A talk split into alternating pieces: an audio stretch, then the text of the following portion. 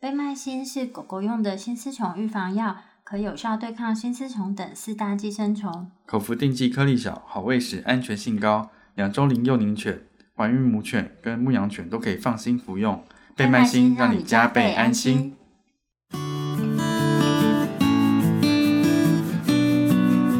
现在收听的是 Wonder Pet Talk 超级好兽医的闲聊时间，我是兽医师林哲宇 Steven。我是兽医师肖慧珍，在这边我们会用轻松谈论的方式，带给大家一些简单而正确的小动物相关资讯，也会和大家分享一下兽医师日常发生的有趣事情。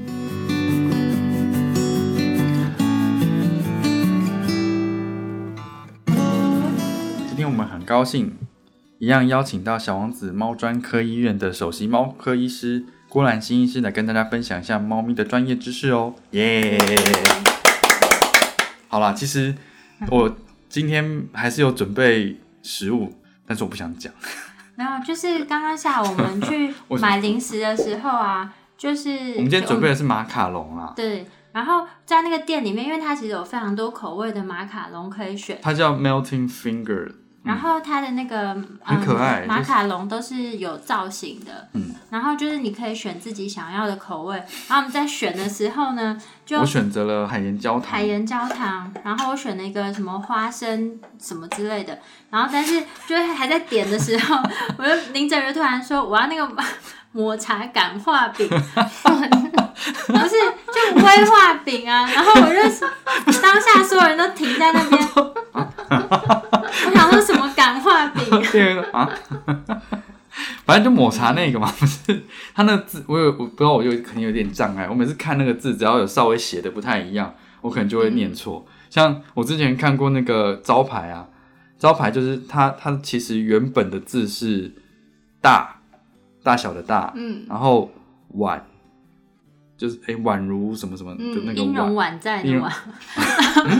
哦，好好好，对就是它叫大碗烧肉这样子。然后我想说，哦，那那那字写的龙飞凤舞的。然后我就跟我老婆说，哎、那边有一家烧肉店叫火龙、哎，然后我说那啊，笔画还差很 多，完全完全不 对，很难想象，没有一个字是对的，没错。很奇怪。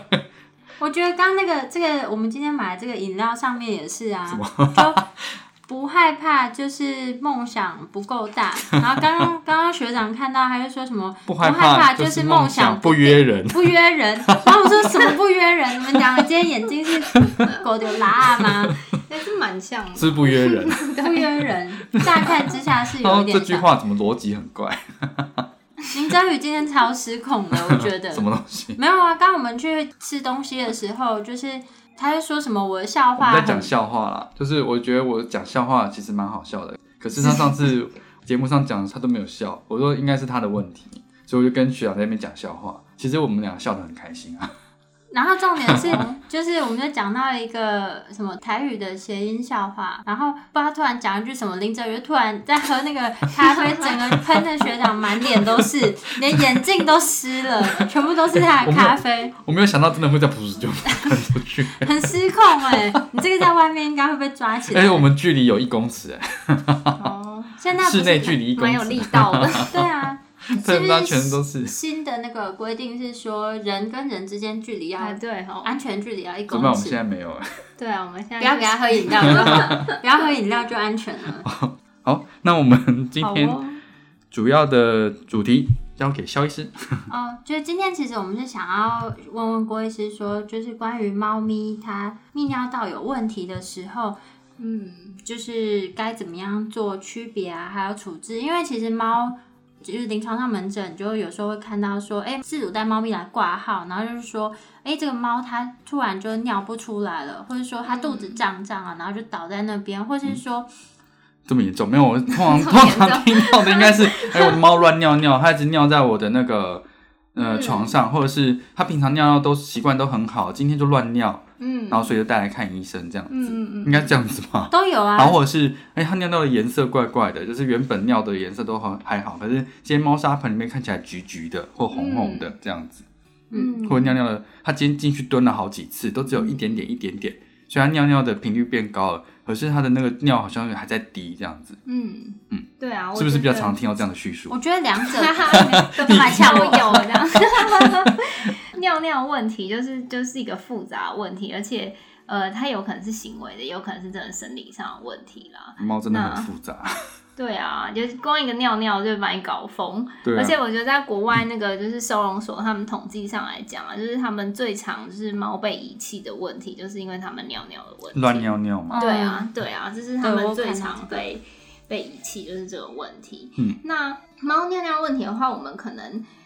可以把它统称叫做猫下泌尿道的疾病啊。就是对， F L U T D 嘛，就是对，就下泌道就叫的问题 flu，。哦那那在 F L U T D，对这样，啊，那我觉得当然要看它症状是什么。如果说它就是乱尿尿的问题的话，你你真的就是可能可以稍微区分一下，它有没有可能是行为问题，行为或者是主要是生理上的问题。但是其实大部分猫尿乱尿尿，绝大部分我们也都是可以找到生理上的问题啦。嗯，然后当然还有另外就是像刚刚肖医师说的，就是如果它今天是一个尿不出来，尤其是在公猫，然后主人跟你讲说啊它一直进出猫砂盆，是什么东西都没有出来，这时候我们就会很紧张，因为真可调能皮就是会 会是一个就是尿道阻塞的急诊的问题，所以。呃，有时候在这上面，我们可能就是第一件事情就要区分说，哎、它可能是一个比较属于急诊的问题，或者是说我们真的可以慢慢的来看一下到底主要有什发么生什么事对啊，发生什么问题？嗯那呃，在猫下泌尿道的疾病的话呢，常见的大概有三三你种说，如果是生理性的问题的话，对，大如果概是生理性大概的是问比题，较可以区分成三个部分，嗯因，为其实大部分猫乱尿尿的问题，我们都可以找到一些生理上的问题啦。嗯那如果你一定要说猫光猫乱尿尿这件事情，你还可以看说它是怎么乱尿尿的，所以它是哦喷尿呢，就是喷在墙上这种方式呢，嗯还是它是蹲下去尿在地上的这样的哦方，式？这这个有区别吗？对，还有一点不一样。那如果它是蹲下去尿在地上，那真的是绝大部分都可能都可以找到生生理理上上的的问问题题。那那喷如果喷的话，可能有一部分有可能是行为上的问题，尤其是尤其是像是公猫，所以它然是后喷尿。它是就有可味能道是这样子吗，对，有点像是有点占领域地盘性，对领域性的就一跟个行公跟为。公狗一样嘛，它也会在嗯各个地方尿嘛，我觉得他们喷尿确实有时候也会有选择性的位置，嗯就是尤其是譬如说通道啊，因为那边就是可能等于是走动比较多，主人他的想要衣服先站稳，他先 先先占一下地盘这样子。对，所以说呃，如果说他今天是蹲着尿的话，那我觉得他真的是生理上的问题，可能性很高。但是他是喷尿，也有一大部分原因有可能是生理的问题。所以不能完全嗯排除。所以，如果说你今天有看到猫就是有下泌尿道的症状，不管它是乱尿尿、频尿，或是尿的颜色不对，那其实第一件事情你要做的就是先检查看看有没有生理上的问题。大部分就是我们看到比较常见的生理上的问题，可能第一个就是自发性膀胱炎， FIC 对嗯 FIC，、嗯然后第二个就是膀胱结石，嗯，尿结石，嗯尿那结然后解释对，然后第三个的话就是泌尿道感染。那自发性膀胱炎的话，呃，它也是一个有点复杂的疾 病， 这跟对这跟有没有早期家有关系吗？目前是没有研研究是不觉得是有关系的。嗯对啊，嗯，那自发性膀胱炎目前认为它引起的问题是不只是膀胱本身的问题，其实是有点神经内分泌 失常嗯的问题，这嗯样子内分泌失调，对神也是神经内分泌，神经内也是跟分神泌经是还有嗯内分泌所以相是关啊这样的感觉是跟压力也有关，对啊，或就者是有时候疼痛也有关嗯嗯，因为疼痛也是造成压力，然后压力的话，其实我们真的不了解猫的压力到底从何来，我们从来就是不太懂，就觉就得它整关十四天。天也很有对压对力。对对对，整天过得爽爽的，有吃有喝，你看你说食物放在食碗里给它吃了，它这样也是会有压力。食物居然放在碗里，我对压力好呀大。 没错，所以没办法。 呃，我们其实不太能够完全理解他们压力是在哪里。有时候你可以找到，嗯有时候你没有办法。但是自发性膀胱炎通常是一种致限性的疾病，也就是如果它没有造成阻塞的话，嗯它三到五天自己慢慢会好。但是它在发生的当下其实是非常疼痛而且不舒服的，呃，所嗯以这个时候止痛就非常重要，因为痛也是一个压力啊。所以如果你赶快帮它止痛的话，它可能会比较舒服，比较快好。那这一类的，像猫咪有比较建议的止痛方式，或者是药物嘛这一类的猫咪。嗯通常这个部分的猫咪，我们可能第一个会用就比较安全的，就是吗啡类的止痛药。嗯，嗯，这可能是我们第一个会用的。那如果说你有检查过它的肾脏，觉得它肾脏是 OK 的，没或有者是问年题，轻，对轻年轻，然后吃喝都还算正常的话，也许我们就是可以给一点就是非类固醇的抗发炎药这样子，嗯但是给的时候一定要确保它们吃喝是正常的，然后没有脱水的状况。目前也有专用在猫咪的非固醇类止痛。哎、有哎、现在有几个，现在台湾有进的就是 Oncio，嗯，嗯，然后国外有别的它牌子吗？或者国别外的还有别的不同的药？嗯，国外还有像 Meloxicon，就是 Metacam，、哦嗯嗯，它就是它是液液体体的的，一所体以的，嗯，有些有些主人就是觉得它比较容易给。嗯，嗯，呃主要用来猫的可能是这两个。对，那那像这一类止痛有比较建议的给的时间，例如说三天，而是嗯，看症状吗？可能看它的问题是什么。如果是自发性膀胱膀胱炎的话，我可能就会给了三到五天。嗯那呃，有些人也会用这些药给像是慢性的那个关节炎，嗯嗯，但是可能给的剂量就会有一点点不同。嗯，那我们就针对 FIC 好对了，啊，好啊，对吧？那 FIC 的问题的话，就是有少数大概百分之十五的猫有可能会就是变成是慢性的自发性膀胱炎，慢性是指说，就可能会一直复发，然后反反复复，或者就是一直有一点这样的症状。所以它就是偶尔会血尿，偶尔会血尿。对啊，对就啊，是或偶尔是频尿这样子，嗯嗯，或是它尿尿的频尿的状况，就是一直都有在，只是有比较好跟比较糟这样子的状况。嗯所以说，我当然是希望它们不要变成慢性的自发性膀胱炎，因为有点麻烦。然后这一类的这一类的，如果是自发性膀胱炎的话，其实是不需要给任何抗生素的嘛。对，因为它是自发性的，所以它等于是无菌的，嗯它不是因为结石，也不是因为感染，然后也不是因为有其他肿瘤或者其他原因，就是嗯你在结构上也没有看到任何不正常，所以才会称作是自发性的膀胱炎。嗯，所以是不用给抗生素的。所以原则上治疗的逻辑的话，就是给充足的水分，控制疼痛。对，减少压力最主要。对，给它一个最主要舒就是服环境，没错，就是止痛那很重要，在当下的时候，然嗯后多喝水一定是没有错的，然后就是环境要让它就是放松啊，就这样 轻松生活，吃好喝好睡好。然后一只肥肥的橘猫躺在那边，居然有自发性膀胱对啊炎，实在是不明白。肥肥的橘猫好像有怎么样很常见有自发性膀胱炎吗？哎、 我这觉个得橘猫自发肥性膀胱炎有时候好像胖猫有时候也会比较容易比有，较容易有的感觉，不知道是因为他们说，因为他生活就比较不喜欢动，然后哦，就没有那个运动跟，你知道运动也会让你心情好。愉 悦、我们家多的巴胺。我对们啊，家脑内的啡猫也有那个，之前有得过 FIC，但是是因为附近刚好工地在装对修，啊哦，然那后很声音很大，声音很大，然后有两只猫就只有它有，然后另一只完全没问题，就在那边跑啊所跳以。另一只没问题的是肥肥的橘猫吗？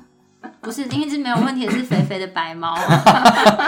我那只猫很肥，就对对外界刺激比较不在乎的，对对啊嗯。哦，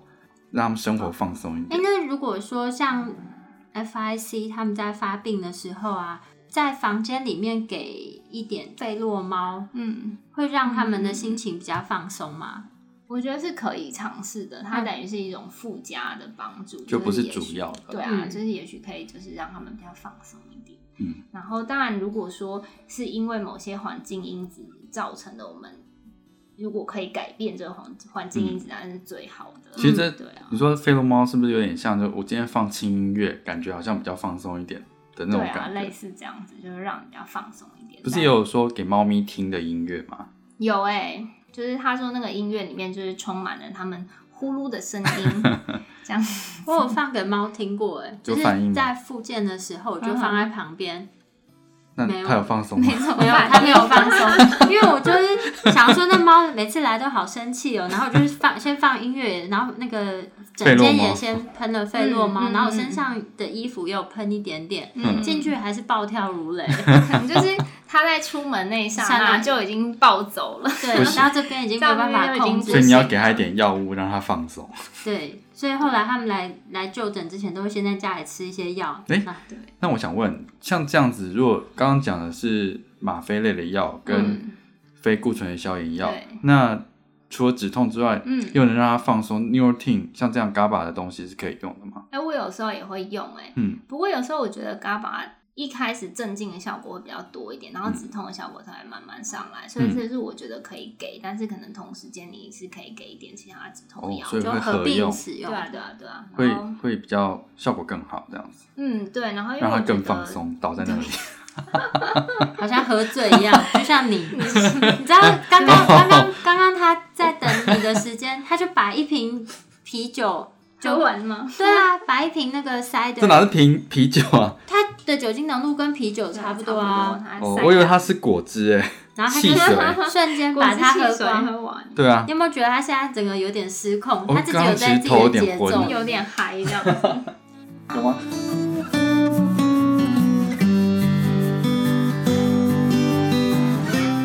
那 像那像是就是 FIC 啊，或是 FOUTD 这样的下泌尿道疾病，会建议他们就是在发现的时候，直接把他的饮食换成处方饲料吗？在发生的时候，当下可能不会，因为他们说换饲料可能也是变一个异压太多力了的来我的源。 啊饲料颗粒不一样，怎么我不 一压力好大。样没错，就是这样 子。所以他们会建议说，当时发生的时候还是吃原本的，就是照吃原来的，然后可能。这个状况过了之后，你再慢慢的把它换成是，如果你要处方使用饲处方饲料的话，再换成处方饲料这样哦子。对啊，那如果说像 FIC 的病患啊，当他那个症状已经过了之后，处方饲料会建议长期服用吗？还是说就是嗯要到什么样的时间点，它就可以换回原本饲料或是什么的？嗯，通常如果猫愿意吃，就是没有什么意见的话，那你可能可以，我就会建议持续至少四到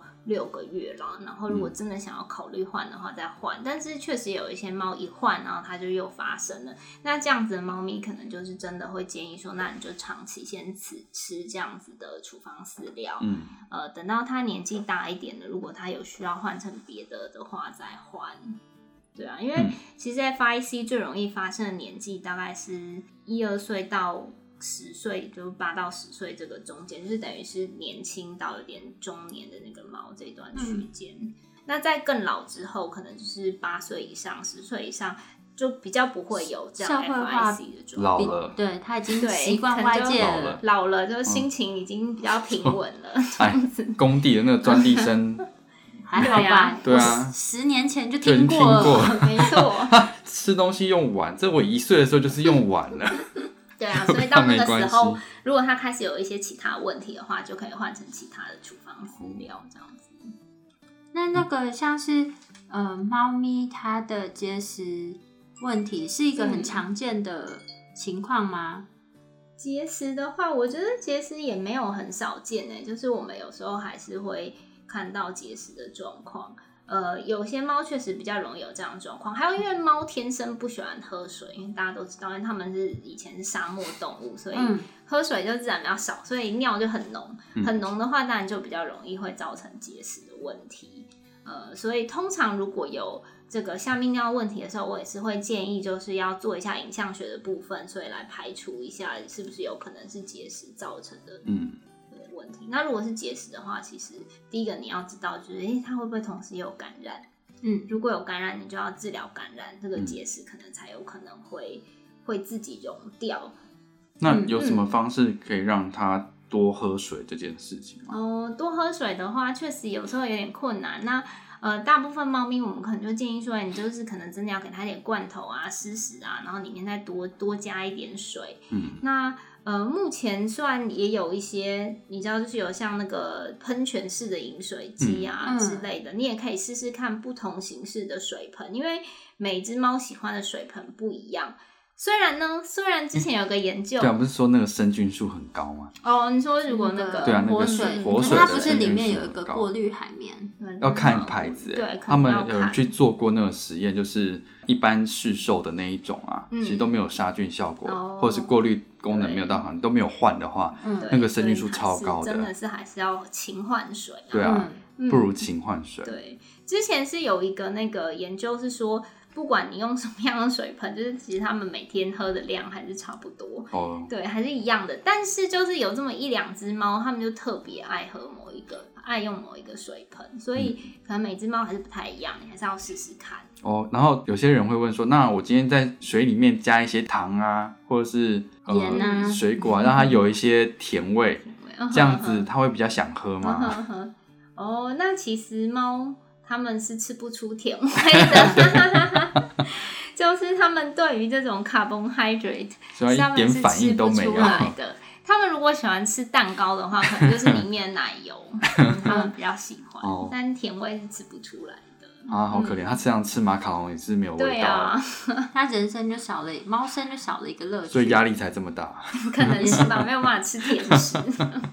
哎、我有听说过，就是像那种就插电式的活水饮水机啊，嗯，他们好像有一个厂牌是很容易漏电的，所以有时候哦猫去喝水的时候，你就会感觉到猫好像会电弹一下、弹一下 。抽但一有下些有些猫好像就喜欢那个弹一下的感觉。啊 我有听到，就我有看到网络上是有人这样分享，不知道你有没有看过那这个猫是 M 很 M 这样，这样很变态。 这是很怪的一个生物，我不明我不明白。但我哦就是有看到这个，这只有一只吧？嗯呃还是说下面有万人响应这样？没有万人响应，但是的确是有会有漏电的情可况。是这样有些猫有些猫就反而是换那个，它就不要喝。对啊，因为我想说这样不是压力更大吗？对啊，每天都 被对电，每天被电一下，喝水都不舌头喝就水会了。电 到。那其实结石就是要看结石是什么什么样的结石，有的结石可以溶掉，就是可能是处方饲料就可以溶掉。所以其实，在检查完之后，应该会先试着换处方饲料。嗯，检查完之后，但我们就是会抽尿，会培养嘛，嗯然后再来就是会，就可以慢慢的把它换成这个处方的饮食，然后处方饮食可能会吃个大概三个礼拜、四个礼拜，再回来拍一次 X 光，看看那个结石有没有大小有没有有没有变变化？小嗯这样子。对啊，那如果就都没有变化的话，其实最后，就变成必须要手术移除。因为如果是呃草酸钙的话，其实就必须要这样做。对啊，然后后续也是要长期吃处方吗？可能还是一样会建议，就是至少吃四到六个月。嗯，那有听过像这一类的，例如例如说结石的鲜食配方吗？因为他们这样子，一般医生就会建议吃某些厂牌的处方饲料。嗯，可是嗯嗯很多人会觉得说，哦，我今天都是自己在煮的，但有哦有这样的鲜食配方，我自己是不知道有这样的鲜食配方，但一般如果是在国外的话，就是有些猫如果真的没有办法吃饲料的话，嗯我们可能就会会去问那个兽医的这个营养的专科医专科兽医师嗯这样子，然后请他们开开就是食谱出来给主人嗯哦做这样所以他们现在是有兽医的营养专科这样子。子。对啊，呃，主要应该是美国美国的那个系统是有这个，嗯哦所以它欧是洲也有吗是？不我太记确得好定像美国跟欧洲都有，哦都有。嗯但是他们营养哎、忘记是营养专科还是行为专科，他们拿到那个专科医师的培训时间是比其他专还要科再很查长长很多。我记得好像是一个七年还是所以那个其十实年就是非常艰辛的一条路。对对，所以不是对我们随便念一个营养的研究所就说自己是小动物营养师这样子的东西。因为我觉得真的是那么多动物，然后要知道的东西太多，而且嗯有些东西根本是我们还不知道的。所以说，其实是在国外是有这样的咨询管道。嗯其实网络上是不是可以对，有这个管道？就是即使是在台湾或者是世界各地，还是可以咨询到这样的专科医师。对，其实我觉得是可以透过网络，然后请你的兽医师就是帮你做这个咨询，看嗯看开出食谱给你这样子。去做这样子的，嗯个呃，算线客制化线鲜上食，线上咨询，然后开先食食对食谱，对对对嗯通常你就是必须要把这只猫咪，就是它的病历啊，还有什么血检报告，所有的东西都是都寄给这个嗯嗯，嗯，营养兽医专科医师才有办法看评估对这样评子嗯估之后，他可能才有办法开一个完整的食谱给你。比较像客制化这样。对，啊，这些应该嗯因为都这是一个可视疾病化嘛的，不是对说啊感觉好像哎随便看看书或者是配一下就知道了，没有这种嗯事情对。啊，应该是不太行。嗯，因为营养营养素的成分这么多，就嗯的确是很难，你把每一个东西都调整到非常均衡。而且每一种动物都不一样。嗯，而且我我最常听到大家就是直接换鲜食配方，他们原因是说这些饲料不新鲜，就是他们的主要换鲜食的重点就是说，我换新鲜的食材一定是对它最好的。嗯但是其实仔细去询问说，他们使用的那些新鲜食材大概不超过十种，都是在最十种算是很多，大部分都是五种在那边换来换去，嗯，所以这样很容易缺乏各类的营嗯养素。所以说市面上看到的一些食谱，其实都还是要斟酌使用啦。那可能就是偶尔可以吃，但是它不能变成长期使用的一对啊个长期配方，这样。嗯，长期服用还是长期使用，这样还是就是有可能有可能会有一些问题嗯营养不均衡的问题出现。再是那个下泌尿道感染的问题啦。这一类的话，刚刚讲的这些检查其实是有一个制式的检查的流程，是可以区别是嗯 FIC、UTI 或者是嗯，尿结结石石，这三对种问题嘛。对，就是一般来讲，我们如果今天遇到有一个下泌尿道问题的猫咪的话，我们可能就会建议说，最少我觉得要做尿检，然后嗯，再来就是影像学的部分。嗯，那尿检的部分，你就可以看出这个有没有什么发炎的状况。我笑的原因是因为那收尿我觉得 超困难，啊，没有我就想到哇，猫咪要收尿，我实在是不知道该怎么收。 有一些主人他就真的可以收得到尿，有一个主人跟我我觉得那说，超厉害，他可以用汤匙在后面 挤尿哦哇，，这个 真我的觉超得厉超害，厉害的，这真的不很知道厉怎么害。做到对的。，因为我以前对啊也我以前就是在看这一类的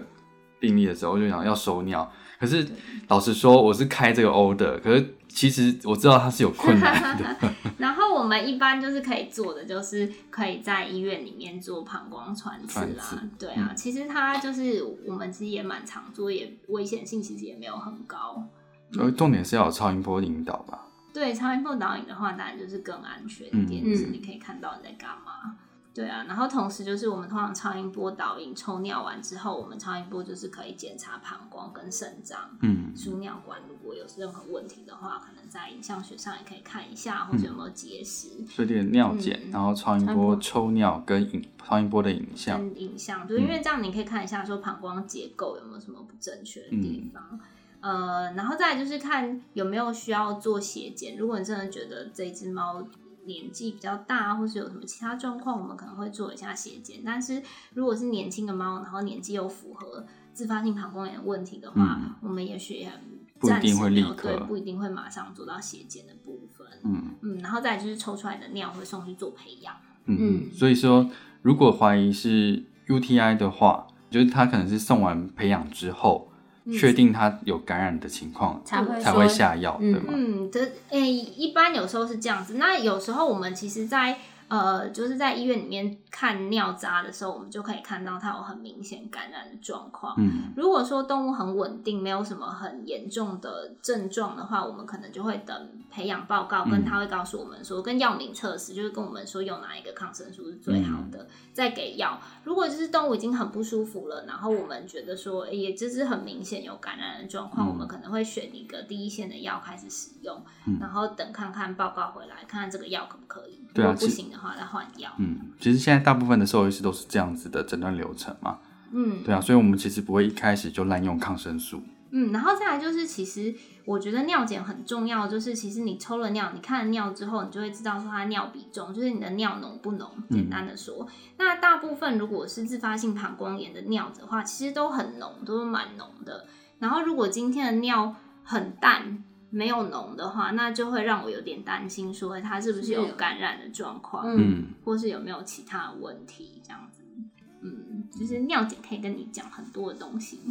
可以的话，就是假设你觉得你猫咪尿尿有些异常，不管是频率，或者是颜颜色，色或者是位地置方，有问题的话，第一步就是先尝试收一些尿来。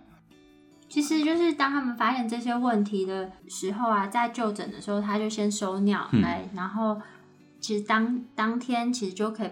帮我们初步做判断做很多对初步的判断，然后而不是说都直接猫带来，然后没有尿，那我们可能又要再等一段时间去采它的尿，所以在家里面可以有这个自觉说，哦，就是我先做这个准备，那我们可以缩短它诊断的流对啊程。如果可以收到尿蛋是最好的。那收尿的部分的话，除了刚刚讲收尿有一定的难度之外，那收完这些尿有什么需要注意的吗？就怎么样保存它？嗯嗯，通常当然就是放在干净的容器内，然后尿送过来医院的时候，当然越新鲜越好，最好就是当天，或者是甚至就是人家建议是四个小时之内。呃，如果真的要放到隔天的话，有些人是会冰在冰箱里啦。嗯呃，但是最好就是当天的尿嗯会比较好一点。那除了刚刚讲的这一些生理上的问题啊，我其实想多问一个啦，就是除了嗯就诊的时候，常常会不会遇到说猫咪同时会有过度舔毛的问题啊？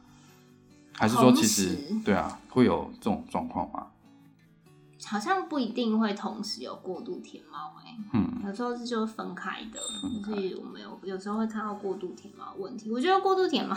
其实跟那个像生理泌尿道问题一样，就是也是一个很复杂 。的问题所以也是跟神经内分泌或、是压力，哦他的压压对身啊情绪心理上，就是主要你又要分别分辨说它是行为的问题，还是说它真的是是皮肤啊生理上的问题。嗯那其实我觉得，就是这样的状况有很大一部分也是生理上的问题，只是也许他有有同时有一些外在的问题，让他就是表现的更明显这样子。嗯所以我常常就说，就是如果他过度舔毛，你不要就只是觉得他。就只是心理或是你知道行为的问题，哦因为压力大，它可因为能还是有生理上的不舒服。对，啊，你还是要检查一下，看他有有没有办法找到任何生理上引起的原因，或是潜在的问题。嗯嗯，你是因为之前有看到那个猫因为这样的问题来就诊，然后它那个肚子那块的毛都被舔光 了，所以才做没。有，啊那是你讲的。哦，我是的确有看到一点。哦，那你讲了一副好像是你的，我想说跟我的经验好相近哦。因为确实就是，如果他只有舔肚子那一 块，对搞不好是膀胱痛 啊。所以你觉得吃太饱， 嗯，都对很啊，痛我。想说这跟我看的诊的 情情境好像哦。没有，啊因为我听你讲的。膀胱痛那样子，对所以一对直对舔的。对它那那块毛就舔的光光的。嗯嗯嗯，觉得是有可能的，对啊，就是也必须要检查一下。那今天呢，就是大家请郭医师跟我们分享一下关于猫下泌尿道疾病的一些初步的判断，还有就是就诊的时候，我们可能会先做哪一些检查，然后来区别说猫下泌尿道问题是因为什么原因所引起的。所以如果说当你的家里的猫咪有就是刚刚讲到的频尿， 一些排尿的异常啊，例如说尿尿的频率变高了，或者尿尿的频率变得很低很低，几乎是没有的。然后或者是它尿尿的颜色异常，例如说橘色的、红色的，或者是味道异常的重，然后或者是觉得尿液的那个清澈度跟原本不太一样。然后另外就是它尿尿的位置有改变，请记得一定要带它到就是医院就诊，因为它有可能不是单纯行为上的问题，而是它有一些身体上的疾病需要去诊断跟处置。嗯，那今天大概就分享这些内容。如果说对我们分享的内容有兴趣或是有疑问的话，都可以上我们的网站，我们的网址是 triple w 的 wondervet com 的 t w，或是 Google FB 搜寻 wondervet。那也可以就是搜寻 Doctor Land 的我不依人网站，那其实里面都有很多关于猫咪的一些文章资讯，可以在网络上看到。那今天的节目就到这边喽，谢谢大家，拜拜拜拜。拜拜。